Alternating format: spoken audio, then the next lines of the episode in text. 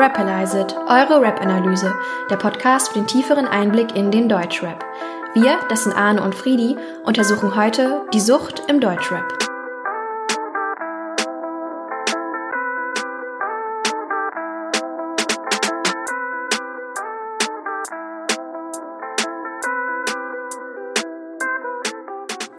In der heutigen Folge dreht sich alles um das Thema Sucht.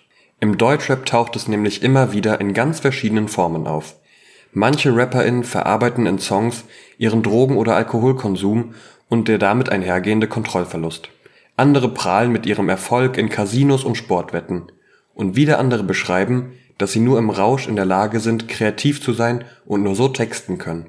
Aber ist Konsum von Drogen auch gleichzusetzen mit Sucht? Was genau bedeutet eigentlich süchtig sein und wie kann man es definieren? Wenn wir uns den Begriff Sucht erstmal in der Alltagssprache anschauen, dann lassen sich erstmal zwei grundlegende Unterscheidungen treffen. Einmal haben wir so den Krankheitsbegriff, der damit einhergeht. Da hätten wir dann zum Beispiel sowas wie Gelbsucht oder Schwindsucht. Und zum anderen sind damit auch Laster gemeint. Bei den Lastern wiederum können wir in zwei Kategorien unterscheiden. Einmal in eine Verhaltenssucht, da wären dann sowas wie Eifersucht oder doch Tobsucht zu nennen. Oder es werden halt Drogen und Konsumgüter gemeint. Und wir wollen uns jetzt in der Folge explizit mit den Drogen und Konsumgütern auseinandersetzen. Ein entscheidendes Merkmal ist, dass bei der Sucht die Dosis der Droge immer weiter erhöht werden muss. Und bei dieser Erhöhung kommt es dann ab irgendeinem Punkt zum Kontrollverlust. Also, dass man nicht mehr Herr über die Substanz ist. Ein weiteres Merkmal der Sucht ist, dass eine hundertprozentige Ausrichtung des Lebens auf das Suchtmittel stattfindet. Ein weiteres Merkmal, was uns immer wieder auffällt, wenn wir uns mit Drogen auseinandersetzen, ist, dass es meistens erstmal so ist, dass eine Droge in der Geselligkeit zunächst beginnt und dann in die Einsamkeit führt. Also nehmen wir mal das Beispiel Alkohol. Alkohol ist ja eine absolute Gesellschaftsdroge, also es wird ja zunächst auch auf im Stadion getrunken oder auch wenn wir was feiern, zu seinem Anstoßen. Aber dann der Alkoholismus findet halt immer in der Einsamkeit statt. Also das ganz häufig begegnet uns ja auch dann das heimliche Trinken und das Zurückziehen. Weiterhin können wir bei Suchtmitteln auch oft eine Verhaltensumkehrung feststellen. Also dass, dass besonders introvertierte Menschen dann unter Alkoholeinfluss total extrovertiert werden und sehr aus sich herauskommen. Und so kann man dann wiederum auch begründen, dass ein Suchtmittel auch teilweise eine Flucht aus dem Selbst ist für den Konsumenten, für die Konsumentin, also im Prinzip, dass wir von unseren eigenen negativen, dass wir von unseren eigenen schlechten Eigenschaften entfliehen wollen. Und Drogen sind immer noch die Todesursache Nummer eins für junge Menschen. Wir haben uns jetzt für unsere Folge die drei meistgenannten Süchte im Deutschrap ausgesucht. Und zwar sind das Alkohol, illegale Drogen im Allgemeinen und die Spielsucht.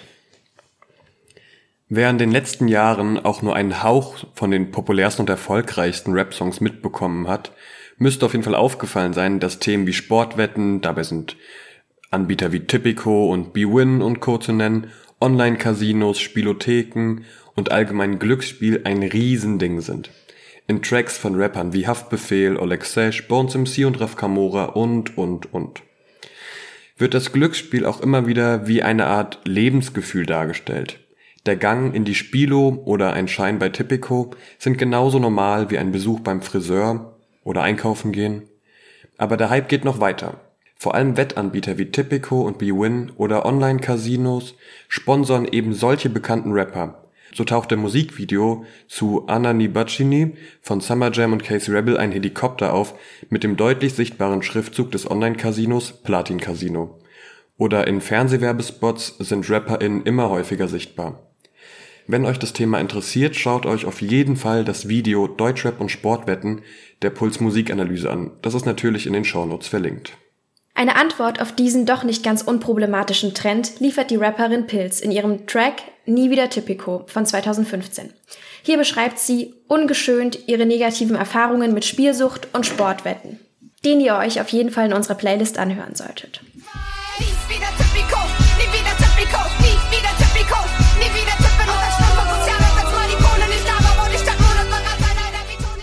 Den Track, den wir heute aber etwas ausführlicher analysieren, ist 5 Sekunden von Döll. Mann, ich hab 10 Jahre geblutet, gönn mir 5 Sekunden Flex, Flex. Mann, ich hab 10 Jahre geblutet, gönn mir 5 Sekunden. Aber vorher kurz zu seiner Biografie. Döll, bürgerlich Fabian Döll, wuchs mit seinem älteren Bruder in der Nähe von Darmstadt auf. Sein Bruder könnte euch vielleicht auch bekannt sein, der ist nämlich ebenfalls als Rapper unter dem Namen Madness sehr erfolgreich. 2014 veröffentlichte Döll erste Tracks und seine EP Weit entfernt, welche ziemlich viel Aufmerksamkeit erregte. Zwei Jahre später ging er mit seinem Bruder als Support für Audio und Yesin auf Tour und ein Jahr später für KIZ auf die Hurra die Welt geht unter Tour.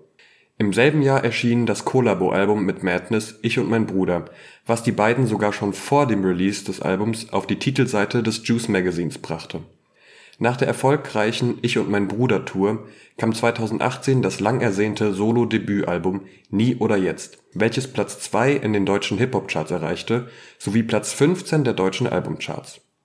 2020 folgte die EP Kultur, auf welcher sich auch die Single 5 Sekunden befindet. Und Anfang diesen Jahres veröffentlichte Döll gemeinsam mit Talky Talk die EP Chips. Kleiner Funfact dazu noch, es gab ursprünglich den Plan, diese EP nur auf USB-Sticks zu veröffentlichen. Später kam sie allerdings ähm, auch für alle normalen Anbieter. So, kommen wir nun zur Analyse. Der erste Part lässt sich in drei verschiedene Themenkomplexe unterteilen. In der ersten Zeile spricht er von sich selbst, dass er der Beste seiner Generation ist und jetzt back ist, um es sich zu holen. Ich gehe mal davon aus, dass er damit die Anerkennung meint, die er verdient da die Leistung, die er vollbracht hat, besonders ist und man nicht so leicht nachahmen kann. Was er mit folgender Line untermauert. Hör sie mir sagen, es wird sich nicht lohnen, doch keiner von ihnen ging einen Schritt in mein Sohn. Das zweite Thema im ersten Part handelt von seinen Eltern. Mit Zeilen wie Mama war allein, Papa ging zu früh oder Der Kopf seit Jahren gefickt zeigt, dass es für ihn echt nicht leicht gewesen sein muss und eine Folge aus diesen Problemen das dritte Thema bestimmt. Irgendwann haben wir Pep, mein Konzept sich im Griff und irgendwann war weg. Also der erste Kontakt mit Drogen und auch Begegnung mit Menschen, die, die es nicht mehr im Griff hatten und abhängig wurden. Die Hook baut sich dann auf, Mann, ich habe zehn Jahre geblutet, gönn mir fünf Sekunden Flex. Also will Döll klar machen, dass er für die ganze Scheiße, die er durchlebt hat und wie er daraus gekommen ist und was aus ihm geworden ist, wenigstens fünf Sekunden Flex haben will. Der zweite Part wird für unser erstes Thema Spielsucht nun relevant. Er beschreibt, wie er 2015 und 2016 anfänglich mit Roulette und Blackjack beginnt, was ja sehr klassische Spiele in einem Casino sind, und bereits 2018 das neunte Mal clean wäre. Mit dem Ausdruck clean zeigt Döll, dass er sich auf jeden Fall, dass es sich um jeden, dass es sich auf jeden Fall um Sucht handelt und nicht einfach ein Freizeitvergnügen oder ein Lifestyle ist. Was das für eine Auswirkung auf sein Leben hat, rappt er wie folgt. Hab mich dabei mehrfach ruiniert, wurde therapeutisch betreut. Sitze in meinem ersten Termin, während meine Live-Wette noch läuft. Denk nicht als an den Cash-Out, als wir gerade meine Kindheit besprechen. Doch ich höre nicht mit dem Dreck auf, fühl mich so, als bin ich besessen.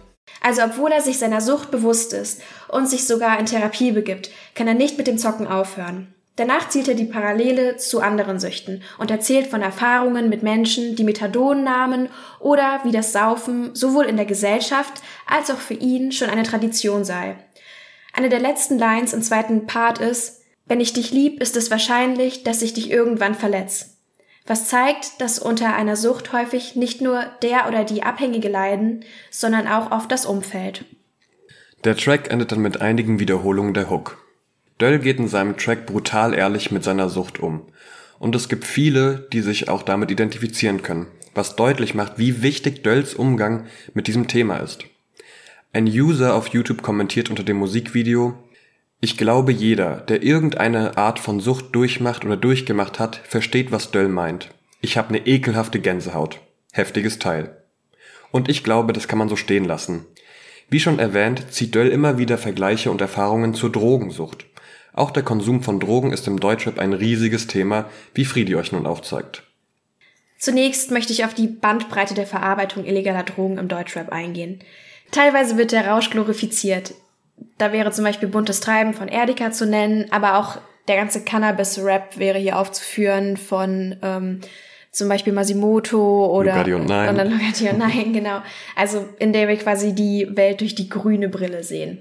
25 Gramm an einem ganz normalen Tag und du hast wieder mal bei deinem Vorstellungsgespräch versagt. Dann wiederum gibt es aber auch Songs, die illegale Drogen komplett ablehnen. Da wäre zum Beispiel das Lied gegen Kiffer von der Antilopen Gang zu nennen.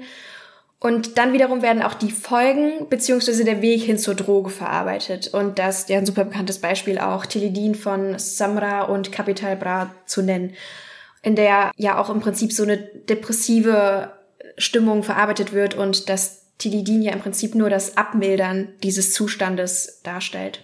Es wird immer wieder der Vorwurf gegenüber dem Deutschrap erhoben, dass aufgrund der jungen Zielgruppe die Musik Auswirkungen auf die Konsumbereitschaft der HörerInnen hat. So nach dem Motto, Früher hat es ja nicht gegeben und in der Jugend heute ist es ja alles viel, viel schlimmer als früher. Dazu ist zu sagen, dass zum einen keine ausschließliche Glorifizierung von Drogen stattfindet, wie ja bereits eben dargelegt, und der Bereich Sucht total ambivalent verhandelt wird. Und zum anderen sind Drogen so alt wie die Menschheit selbst. Der Wunsch nach Betäubung und einem temporären und einer temporären Alltagsflucht war einfach in jeder Generation vorhanden. Mal kurz äh, zum, zum Schätzen an dich, Arne. Was denkst du denn, wie viele Erwachsene in Deutschland haben denn bereits Erfahrungen mit illegalen Drogen gesammelt? Boah, also wenn ich so, hm, also klar, so im jüngeren Umfeld, Freunde und sowas, da gibt es glaube ich schon einige, die damit Erfahrungen gesammelt haben. Ah, aber jetzt so die Elterngeneration, ich weiß nicht, also vielleicht so 20 Prozent, also vielleicht so ein Fünftel. Also knapp sind tatsächlich 30 Prozent aller Erwachsenen in Deutschland, die bereits Erfahrung mit illegalen Drogen gesammelt haben und bei den 18- bis 25-Jährigen sogar fast jeder zweite. Dann stellt sich natürlich auch irgendwie die Frage, warum nehmen wir das denn so wahr, dass Drogen ein immer größer werdendes Problem in unserer Gesellschaft sind, wenn wir doch eben gerade eigentlich festgestellt haben, dass Drogen ja schon immer ein gesellschaftlich relevanter, also ein relativ wichtiger Teil in der Gesellschaft auch war. Und dazu ist halt auf jeden Fall zu sagen, dass nicht der Umgang mit Drogen sich verändert hat, sondern die Berichterstattung darüber hat in unserer Zeit gegenüber anderen Kulturepochen einfach ein größeres Gewicht erhalten. Aber dennoch möchte ich nochmal ganz klar sagen, dass es nicht so ist, dass Liedtexte gar keinen Einfluss auf die HörerInnen und deren Drogenkonsum haben. So hat zum Beispiel eine Doku von Steuerung F den Zusammenhang von dem Song Tilidin, den ich ja eben schon erwähnt habe, ähm, und dessen Konsum von HörerInnen untersucht. Und dabei wurde tatsächlich herausgestellt, dass seit der Veröffentlichung des Tracks die Verkaufszahlen von Tilidin gestiegen sind. Also es gibt zum einen den natürlichen Wunsch nach Betäubung und der wiederum kann durch das Verherrlichen und Propagieren in Rap-Texten noch verstärkt werden. Die Musikerin Juno 030 verarbeitet Momente und Erfahrungen mit illegalen Drogen und die damit zusammenhängenden Gefühle in ihrem Song Lucky You. Lucky you, doch das hat alles leider nichts mit dir zu tun. Mm -mm. Lucky me, den ganzen Struggle, ja, wie hab ich ihn verdient? Nur mal kurz was zur Künstlerin. Juno wird um die Jahrtausendwende im Berliner Stadtteil Kreuzberg geboren. Sie wächst mit engen Bezügen zur Rap-Szene auf und schreibt zunächst Gedichte und daraus werden dann später ihre ersten Rap-Texte. Gemeinsam mit ihrem Bruder, dem Produzenten Araki, veröffentlicht sie ihre ersten Rap-Songs. Junos Ziel war etwas Neues zu schaffen. Und das sieht man vor allen Dingen an der Vielfalt ihrer Songs. Auf dem Tape Ellie, was 2022 erschien, variiert der Sound von Trap bis Dubstep. Zur thematischen Ausrichtung ihrer Musik äußert sich die Rapperin wie folgt. Ich habe keinen Bock, mich in eine Schublade stecken zu lassen. Diese krasse sexualisierte oder politische, was ja beides nicht schlimm ist, wenn Künstlerinnen da Bock drauf haben. Aber ich will einfach nur rappen. Ich will einfach nur Deutschrap machen. Ich will da drüber rappen, wenn es mir scheiße geht, wenn es mir gut geht, wenn ich besoffen bin oder einen Joint rauche. Wenn ich durch den Kiez gehe und mich irgendwas aufregt. Ich habe oft das Gefühl, dass es so einen Anspruch an einen gibt, nur, nur weil man eine Frau ist, müsse man gewisse Werte vermitteln. Ich mach Deutschrap und das ist alles. Und dann kommen wir zurück zum Song. Wir gehen jetzt nur auf den zweiten Part von Lucky You ein, da hier der Weg zur illegalen Droge sowie der Wunsch der, der Abstinenz des lyrischen ich Ichs beschrieben wird. Rauchte mit zwölf meine ersten paar Kippen. Mit 13 fing ich an zu kiffen. Mit 16 dann Pillen geschmissen. Von allem anderen wollte ich gar nichts wissen. Hier fällt einem natürlich zunächst erstmal das Reimschema auf, was total logisch ist. Also wir haben ähm, hier einen ganz klassischen Paarreim, der ein bisschen unrein ist.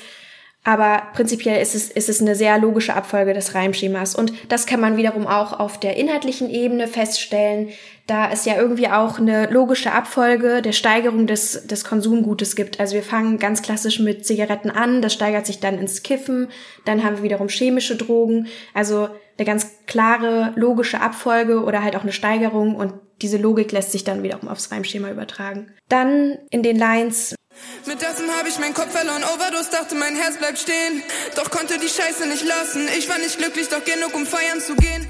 Hier ist das Reimschema viel diffuser und wir haben auch noch so einen Binnenreim mit verloren und Overdosen. Und das lässt sich dann auch wieder auf den Inhalt übertragen, denn hier scheint es nicht gerade nach logischem Handeln. Und auch wenn einem die Drogen scheinbar schaden, wird ja trotzdem weiterhin konsumiert. Und und das lässt sich ja natürlich auch wieder auf das Thema Kontrollverlust übertragen, indem man ja auch vielleicht nicht unbedingt logisch handelt. Die letzte Line mit Ich war nicht glücklich, doch genug, um feiern zu gehen. Den Ansatz finde ich eigentlich auch ganz interessant. Arne, verbindest du denn Feiern gehen unbedingt immer mit glücklich sein? Ich finde, sie trifft es ganz gut, weil es ist so mega absurd, dass dieses Wort oder diese Worte feiern gehen so schon so eine klare Bedeutung haben, dass man doch einmal fragt, yo, habt ihr Lust feiern zu gehen? Und völlig klar ist, dass man irgendwie in den Club geht und alles drumherum, aber ohne jetzt ja wirklich was zu feiern in dem Sinne. Also es ist ja völlig egal, ob es dir gut geht oder schlecht geht, so man geht halt feiern. Und deswegen finde ich diese, diese Zeile mit war nicht glücklich, doch genug um zu feiern, fand ich irgendwie eine sehr coole Gegenüberstellung in diesem Konflikt. Ja, gehe ich komplett mit. Man kann ja auch manchmal echt scheiße drauf sein, aber manchmal hilft einem ja auch irgendwie so scheinbar dann so dieses Flüchten in diese absolute Ekstase, um wieder aus so einem Tief rauszukommen.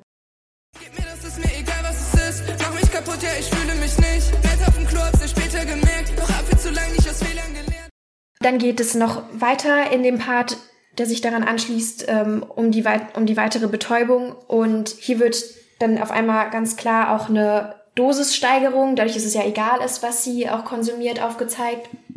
Und auch die negativen Auswirkungen werden halt gezeigt und auch so die Selbstzerstörung, die sich auch wieder in der Hook wiederfindet mit dem ganzen Struggle. Ja, wie habe ich ihn verdient? Da wird ja auch so ein Kreislauf quasi verdeutlicht, also dass wir durch Drogen irgendwie zu einer, so ein bisschen so eine Selbstflucht ja auch immer bewirken wollen, die sich dann wiederum in der Selbstzerstörung gipfelt und dann wiederum haben wir ja auch dann wieder das Bedürfnis, die negativen Auswirkungen von, Drogen dann auch wieder zu flüchten, was ja dann auch wieder vielleicht durch den Wechsel hin zu anderen Drogen irgendwie stattfindet.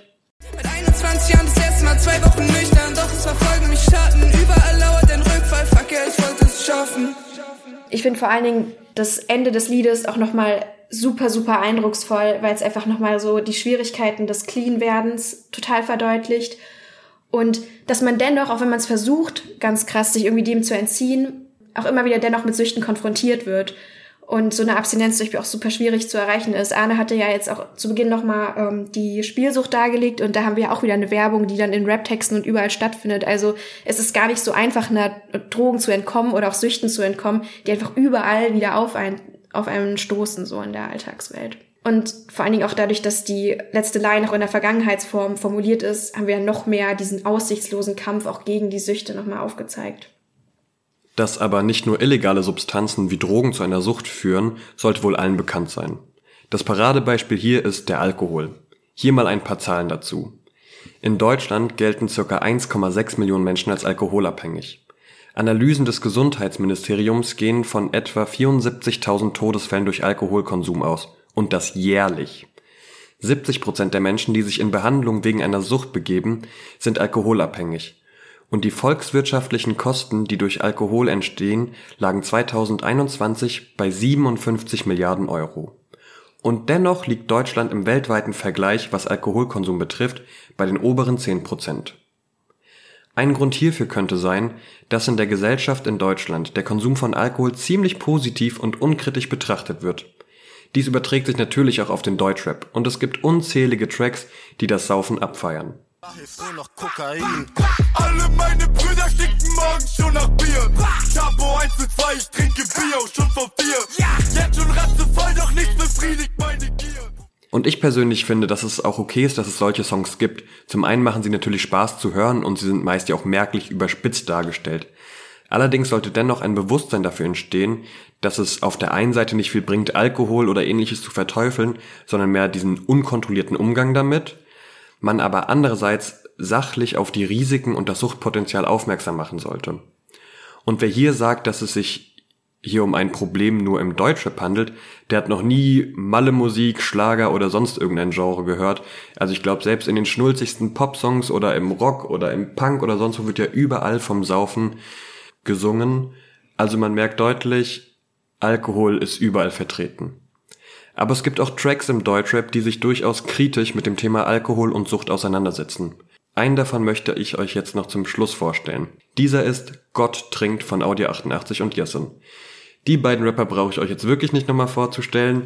Das haben wir bereits in der dritten Folge gemacht. Das war die Folge Nullerjahre im Deutschrap. Da haben wir den Song Cottbus von den beiden analysiert.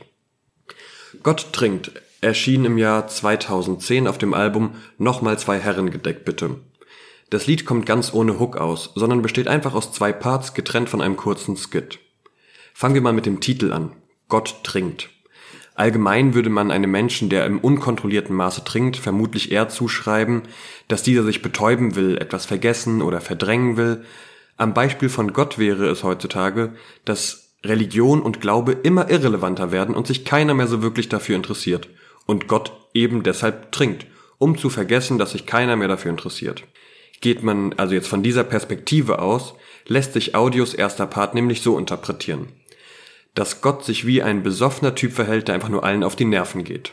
Gott macht Klingelstreich an meiner Haustür und dabei sucht er nur neue Freunde. Alle, mit denen er zur Schule ging, sind inzwischen tot. Ich öffne ihm nicht, aus Angst, er klaut mein Fahrrad, um schneller von Tür zu Tür zu kommen. Religion gilt und galt ja auch immer als Betäubung für das Volk.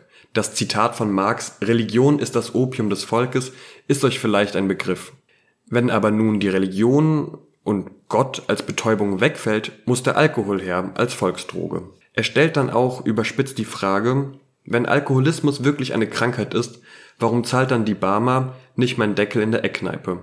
Also ist Alkohol und damit einhergehender Alkoholismus schon so normal und häufig, dass dann ja auch die Krankenkasse den Deckel, also die Rechnung in der Kneipe zahlen könnte. Der Part endet dann nochmal mit dem Bezug zu Gott. Dass wenn dieser noch irgendeine Form von Einfluss hat, sich gefälligst darum kümmern sollte, dass man genug Geld zum Saufen hat. Und wenn nicht, fühlt er sich von Gott ganz schön betrogen. Von wegen allmächtig. Der zweite Part von Jessen behandelt das Thema etwas anders. Jessen schreibt aus der Sicht eines Besoffenen und wie sich sein Blick auf seine Umwelt und damit auf die Realität verändert. Ein Drittel Liter ist Schwachsinn. Wer hat sich das ausgedacht? 0,5 liegen besser in der Hand. Frauen sagen, ich werd witziger mit jeder Flasche, die ich werfe.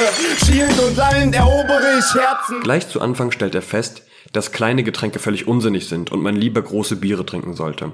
Außerdem glaubt er, auf Frauen attraktiver zu wirken, wenn er mit Flaschen wirft und damit Herzen erobert. Ein weiteres Beispiel für seine verzerrte Sicht auf die Realität wird deutlich in der Zeile und hab Stress mit meinen Nachbarn, weil sie mein, meinen Sauffrieden stören. Normalerweise stören ja eher die Besoffenen durch ihre Lautstärke die Nachbarn und nicht andersrum. Der Part und damit auch der Song endet mit ein weiterer Track über Alkohol und seine Folgen. Fazit, saufende Rapper haben mehr Erfolg. Und mit der letzten Line wird hier im Prinzip eine neue Ebene eröffnet. Bisher haben wir uns lediglich mit Rap über Drogen beschäftigt. Aber wie sieht es denn mit dem Rap unter dem Einfluss von Drogen aus? Wir abschließen in den Lines von Jessin wird das Texten im Rausch immer wieder in Songs verarbeitet. Man scheint nicht bedeckt, bleib daheim, bin allein, werde heil, schreib einen Text. Ah, so high beim Schreiben, ich denk, ich wär in Laos und dokumentiere mein Status quo mitten von einem Chaos. Das Schaffen von Kunst und Drogen lassen sich nicht trennen. Betrachten wir wichtige AutorInnen der Weltliteratur, treffen wir auch immer wieder auf deren Drogenkonsum. Hier wäre Edgar Allan Poe und E.T.A. Hoffmann und das Schreiben unter Opium-Einfluss zu nennen. Oder um mal ein etwas aktuelleres Beispiel zu nennen, in dem Buch Luna Park beschreibt Brad Easton Ellis den Schreibprozess der vorangegangenen Werke und unter welchem Drogeneinfluss er dabei jeweils so stand.